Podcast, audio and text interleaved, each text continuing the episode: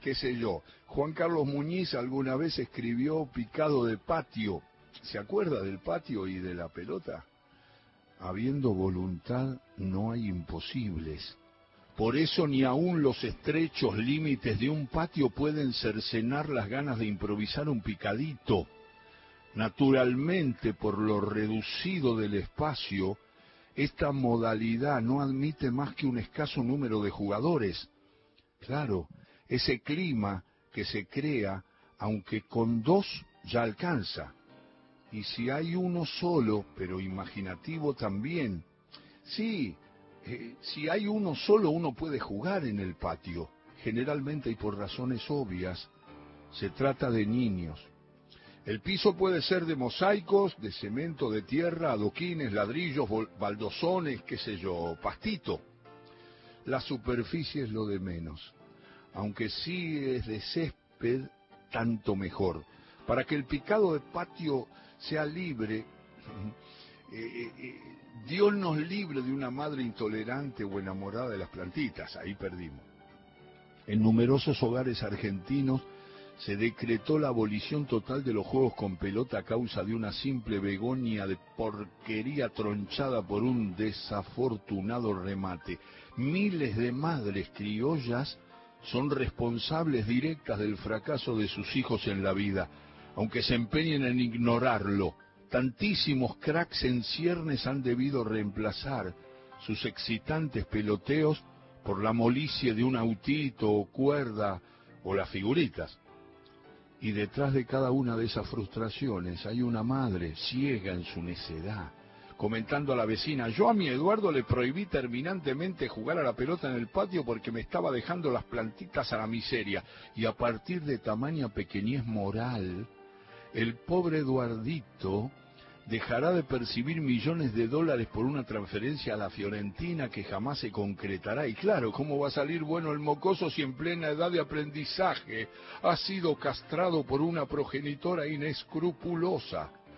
Aún a riesgo de convertir el presente comentario en un encendido panfleto, no se puede dejar de denunciar esta clase de hechos aberrantes y violatorios de los más sagrados derechos individuales. Ahora bien, volviendo al tema que nos ocupa, aquellos niños que gocen del beneficio de una madre permisiva podrán ensayar en el patio unas cuantas variantes.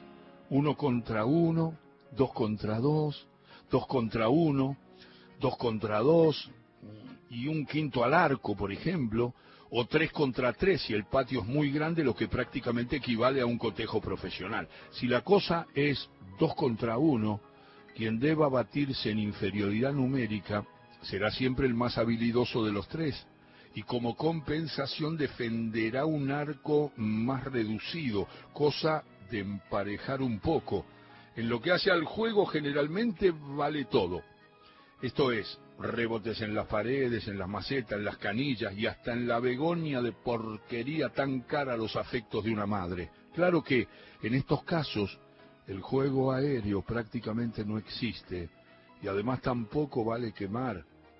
Un furibundo disparo ejecutado desde muy cerca puede hacerle saltar los chocolates al arquero y ahí sí que se pudre todo. Todas las variantes tienen su atractivo, aunque en realidad el picado de patio alcanza su máximo vuelo lírico cuando lo disputa un solo jugador.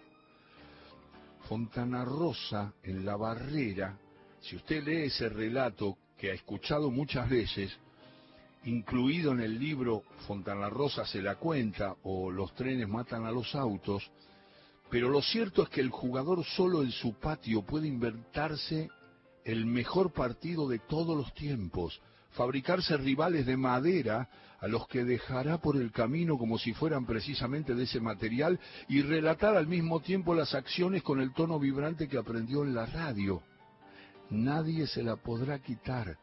Le saldrán todas y su equipo se impondrá inexorablemente en el último minuto con gol suyo, por supuesto. Pocos pueden convertir goles soñados, pero algunos pueden soñarlos, que no es poco. ¡Qué maravilla! De Juan Carlos Muñiz, el libro El picado, una pasión argentina, este picado de patio que compartimos en el comienzo del